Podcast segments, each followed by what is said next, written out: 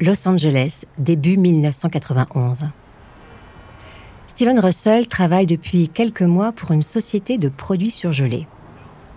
Il n'aime pas ce boulot, mais il n'a pas le choix. Il doit gagner sa vie. Quand le directeur le convoque un matin, Russell sent tout de suite qu'il y a un problème. Le patron le regarde d'un drôle d'air. Il le dévisage en silence, à la fois méprisant et dégoûté, comme si Russell souffrait d'une maladie contagieuse. Au bout d'un moment, il finit par demander Russell, vous êtes gay? Steven sursaute. Il réfléchit à toute vitesse. Il cherche un mensonge qu'il pourrait balancer, puis il se ravise. Non Pourquoi mentir Il n'a pas à avoir honte. Russell hoche la tête. Oui, il est gay. Et alors? Il y a un problème? Son patron fait une petite moue et du doigt, il lui indique la porte. Russell sort sans se retourner. De toute façon, il en a marre de ce travail. Il en a marre de la Californie. Venir à Los Angeles était une mauvaise idée. Au volant de sa voiture, Russell a envie de pleurer. Il donne des coups de poing sur le volant. On ne peut pas lui foutre la paix. Où peut-il aller maintenant? Il pense à la Floride. Il y a pas mal de contacts là-bas. Ce serait l'endroit idéal pour repartir de zéro.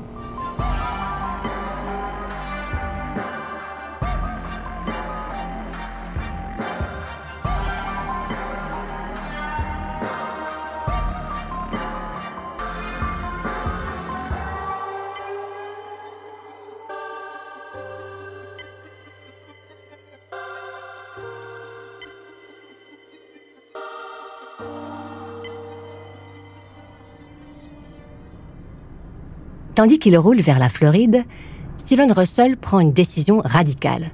Fini de bosser pour des gens qui le traitent comme un moins que rien. Mieux, fini de bosser tout court. À partir de maintenant, il ne va compter que sur lui-même. Jusqu'à présent, Russell se contentait de petites arnaques. Vol de carte bleue, faux permis de conduire, rien de bien méchant. En Floride, il élargit son champ d'activité il commence par le trafic de faux passeports, puis il passe à la fraude à l'assurance. Personne ne se méfie de son sourire angélique et de ses bonnes manières. On lui fait confiance. Il est poli et tellement sympathique. Mentir devient une seconde nature. Sous le doux soleil de Floride, Steven a rencontré Jimmy Campbell, un charmant jeune homme de 25 ans. Il est follement amoureux et il couvre son amant de cadeaux. Il le gâte comme un enfant comme il aurait voulu être gâté lui-même. Sorti dans les boîtes chics, nuit dans les hôtels de luxe, Steven emmène Jimmy partout. Rien n'est trop beau. Fin 1991, le compte en banque de Russell est dans le rouge. L'amour est un puissant fond et Steven y déverse tout l'argent qu'il gagne. Pas question de renoncer à ce train de vie qui le rend heureux. Après tout ce qu'on lui a fait subir, il l'a mérité, non? Mais la situation devient critique. Jimmy est malade. Les examens sanguins ont révélé qu'il était séropositif. Il faut payer les factures des médecins et les consultations à l'hôpital. Steven n'a pas le choix. Il doit trouver du fric et vite. Alors, il improvise. Russell se rend dans une grande surface. Il circule dans les allées sans rien acheter, il observe, il repère les lieux il répète la scène dans sa tête et puis il se lance. Faisant semblant de glisser sur le sol humide, il tombe à la renverse. Son dos heurte le sol. Il crie, il se tord de douleur. Un vendeur accourt. Steven ne peut plus bouger. C'est certain. Il s'est brisé plusieurs vertèbres. Il va être handicapé à vie. Tout ça, c'est la faute du magasin. Ils ont intérêt à avoir une bonne assurance parce que ça va leur coûter cher. Mais la ficelle est trop grosse. La direction du supermarché lui rit au nez. Des petits escrocs comme lui, on en voit tous les jours. Que Russell ne bouge pas, les flics seront là dans deux minutes. Dans la voiture des marshals qui le ramènent à Houston, Russell, déjà connu des services de police, a l'air d'enrager. Mais maintenant, la coupe est pleine. Pour Russell, plus de sursis. Il va devoir purger le reste de sa peine. Dans la voiture de police, Steven enrage. Son plan était complètement foireux. Il s'en rend compte maintenant. Mais ce n'est pas ça qui occupe son esprit. Il ne pense qu'à Jimmy, qui est en train de mourir du sida. Il ne peut pas le laisser seul. Quand il arrive à la prison du comté de Harris, Steven est sous choc. Pour la première fois de sa vie, il se retrouve derrière les barreaux. Il n'a qu'une idée en tête s'évader de cet endroit froid, gris et austère au plus vite.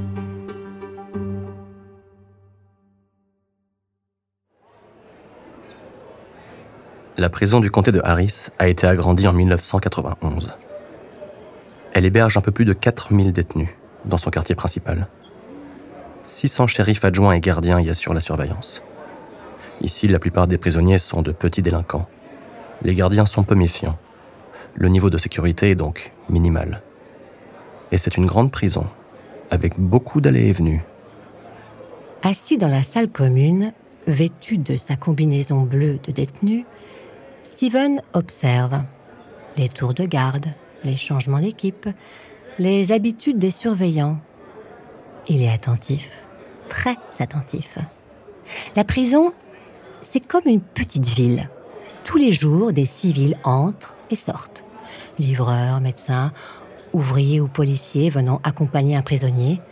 Il y a toujours quelque chose à faire. Et impossible pour les gardiens de connaître tout le monde. Pour se faire ouvrir la porte principale, les civils font un geste. Toujours le même. Avec leur talkie-walkie, ils tapent contre la vitre blindée du poste de garde. Les talkie-walkie, c'est mieux qu'un badge électronique. C'est Sésame ouvre-toi. Reste un problème de taille. La combinaison bleue. Pour faire des économies, une partie des réserves et des stocks de la prison sont gérés par les détenus.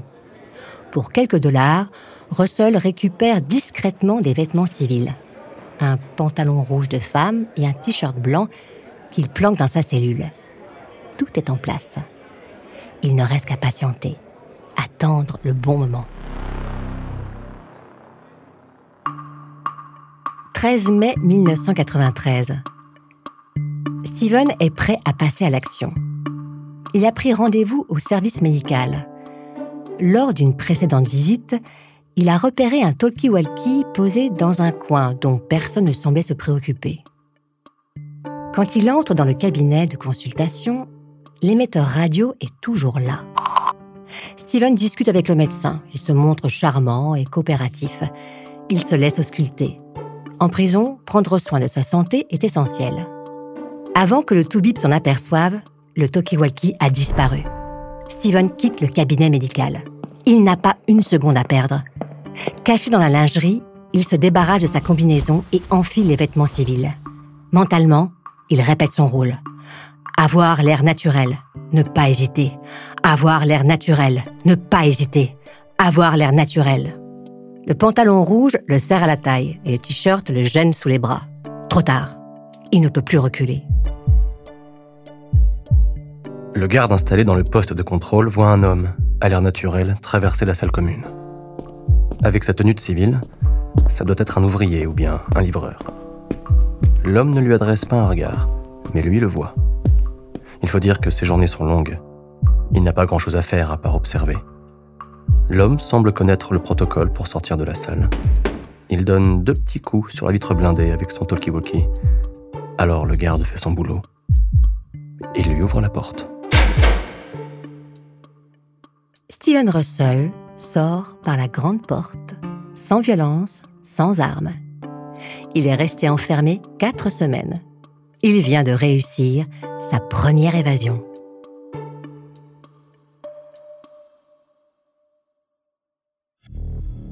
Steven Russell et Jimmy Campbell ont quitté la Floride. Il faut dire que pour un évadé de prison et son amant malade, le climat y est devenu malsain. Pendant les deux années suivantes, il parcourt les États-Unis sans autre but que d'échapper au radar de la justice. La prison aurait pu servir de leçon à Russell, mais pas du tout. Après son évasion, Russell reprend les choses là où il les avait laissées. Arnaque à l'assurance, fausse note de frais, faux CV pour toucher des salaires sans bosser et même des vols dans des fast-foods. Juillet 1994. Russell et Campbell sont à Philadelphie. Campbell est de plus en plus malade. L'argent est à nouveau un problème. À court d'imagination, Russell tente une arnaque foireuse et souscrit une assurance vie au nom de son amant. Mauvaise pioche. Quand les flics frappent à leur porte, ils n'ont pas la force de s'enfuir. Campbell, l'amant de Russell, semble en fin de vie. Cela se voit, il n'a que quelques semaines à vivre. Alors la justice le libère sous caution. Russell, lui, est transféré dans une prison du New Jersey. Apprenant la nouvelle, les autorités du Texas demandent son extradition pour purger le reste de sa peine. Quand il renfile sa tunique de détenu, Steven est devenu une célébrité à la prison d'Harris County. Les autres détenus le regardent avec admiration. Tout le monde le connaît. Ici, Russell est connu et admiré de tous. Les gardiens le surveillent comme le lait sur le feu. S'évader une seconde fois est mission impossible. Trois semaines après son incarcération, la nouvelle lui parvient. Jimmy Campbell est mort du sida, seul dans son lit d'hôpital. Russell déserte la salle commune. Il a besoin de se changer les idées, de penser à autre chose.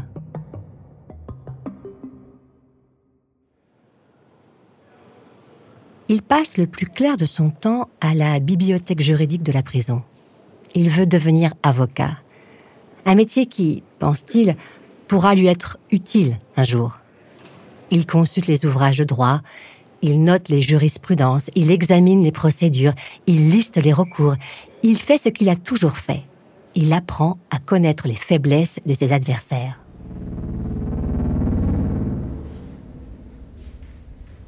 Décembre 1994. C'est un après-midi calme.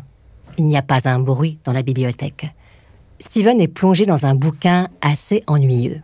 Il a du mal à fixer son attention sur une jurisprudence compliquée. Il lève les yeux et aperçoit un détenu dans la rangée voisine. L'homme est séduisant, bien que de petite taille, à peine 1m65. Steven, lui, est grand, près d'un mètre 90. Le détenu tente d'attraper un ouvrage sur l'étagère du haut, mais même en se hissant sur la pointe des pieds, il n'y parvient pas. Steven s'approche, tend le bras, saisit le livre et le donne au détenu en souriant. C'est comme si la foudre était tombée sur cette bibliothèque silencieuse. Steven Russell vient de rencontrer l'homme de sa vie, Philip Morris. Morris a été condamné pour le vol d'une voiture de location. Il a 35 ans, mais plus important, il est né un vendredi 13. Il pense que c'est pour cette raison qu'il n'a pas de chance. Depuis des années, ses partenaires le maltraitent. Ils se servent de lui comme d'un objet sexuel. Sinon, il aime les 4x4, la pêche à la ligne et la musique classique. Mozart, Bach ou Beethoven. Steven est sous le charme. Le monde autour d'eux n'existe plus. Maurice n'a plus rien à craindre. Russell va le protéger. Il ne lui reste que quelques mois à tirer. C'est presque rien. Juste un peu de patience. Dès qu'il sera sorti de prison, il deviendra avocat et le fera libérer lui aussi. C'est promis. Ils pourront vivre ensemble et être heureux. Philippe est né un vendredi 13. Ils auront de la chance.